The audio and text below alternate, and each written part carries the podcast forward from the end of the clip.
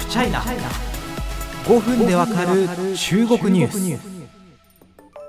中国の経済発展もしくはその国家としての発展国力というものに対して最大のこれはアキレス腱になるんじゃないかと思えるような部分のお話をしたいと思います。最近ですねちょっと中国メディアを見ていて、えー、大変おこれはというような目が止まるような記事がありました。それはですね中国の、えー、出生率ですね。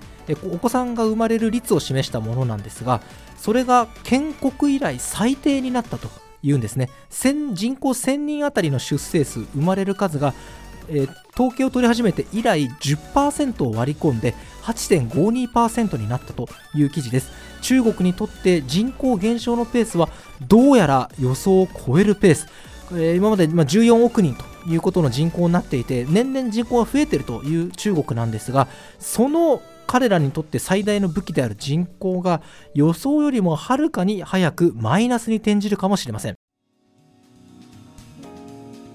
中国英字紙チャイナデイリーの取材に中国国内の専門家が答えてます。それによりますと2020年中国でどれぐらいの数のお子さんが生まれたかというと大体1200万人です。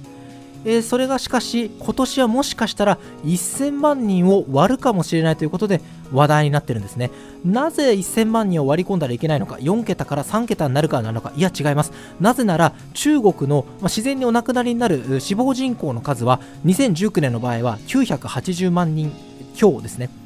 まあ、高齢化の影響でですねさらにお亡くなりになる方がもっと多いかもしれない。つまり自然死ですね。自然にお亡くなりになる方が中国で大体1000万人いるんです。それに対して出生数が1000万人を割り込んだらどうなるか差し引きでマイナスになるということですこれは今まで年々人口成長を続けてきた中国にとってかなり大きな出来事ですねなぜなら、まあ、14億という人口、それが、まあ、イコール市場の大きさでもあり、まあ、14億の中から選抜されたエリートというものが、まあ、共産党員として国を統治するということにもなってますので、この人口というのが中国にとって最大の武器だったわけです。しかし、えー、この北京大学社会学系の教授はですね中国メディアの取材に対しかつてはマイナス成長に入るのはもう分かってたと。分かってたけどそれは2027年から2030年ぐらいだと思ってた。しかし今年人口が伸びずそして来年また戻らないのであればこのマイナス成長に入るのはもう2年以内に差し迫っているということを言うんですね。2年以内っていうかもう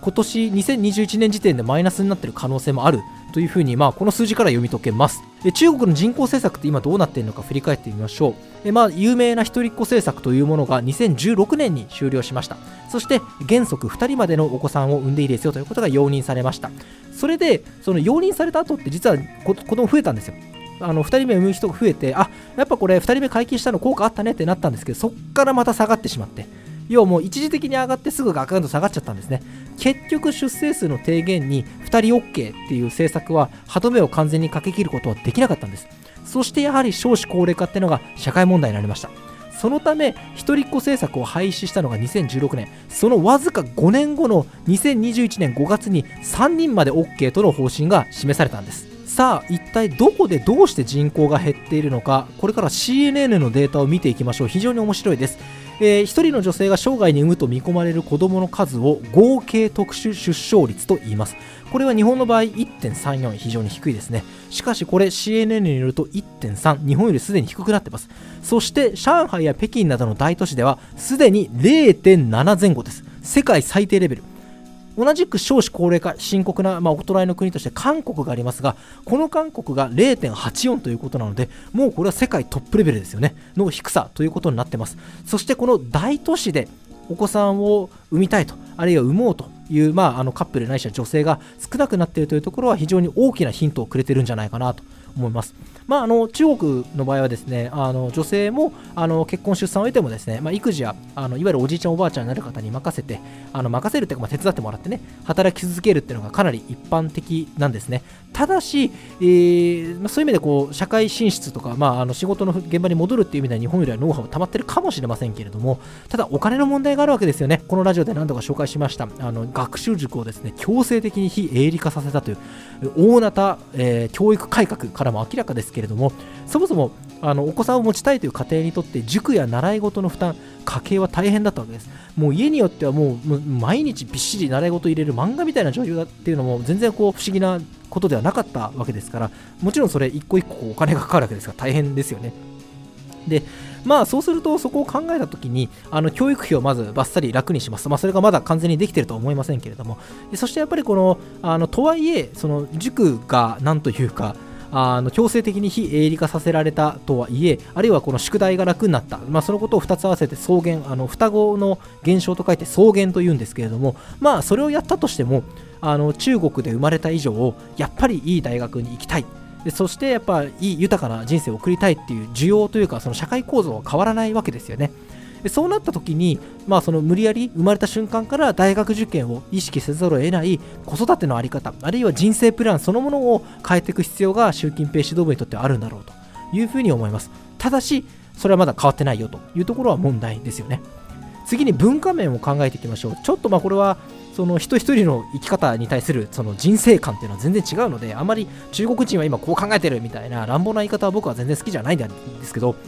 まあ、とはいえですね、このあの都市部の数字がガクンと減ってるっていうところを見るに、やっぱりこの結婚したら、あるいは結婚しなきゃいけない、子供を産まなきゃいけないっていうレールを誰もが通るわけではなくなってるんだなというふうにはすごい感じます。これですね、2年ぐらい前ですかね、見たあの中国の証券会社のレポートでですね、若者が日本化してるっていうふうに呼んでるんですね。要はその日本人みたいにその別に結婚しなくてもそれは人生じゃんみたいな人生楽しいじゃんみたいななん子供を産まなきゃそれ義務なのみたいなそういう感じが若者の間に価値観として広まってるということですよね。まあ、中国だとその春節とかですね、親元にあの帰るとですね、まあ、日本でいうとこのお盆に実家帰ると、結婚はまだか、孫はまだかと、圧を圧をかけられると、追放やーりーって言うんですけど、まあ、それに屈しない生き方というか、あんまりそれに流されない生き方っていうのが、だんだん主要になっていくのかなというふうに思います。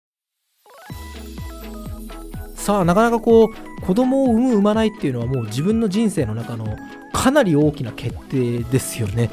ただそれってすごい思うのがあのプロパガンダでは崩しようがないと思うんですよ僕は。そのプロパガンダで日本を嫌いにするとかアメリカに敵対心を持つっていうのはあるいは共産党の当時がうまくいってるって思ってもらうのはもしかしたらそんなに難しいことじゃないのかなと思うんですけれどもただしプロパガンダによってそうか子供を産まなきゃいけないんだじゃあ誰か結婚しましょうとはなりませんよね。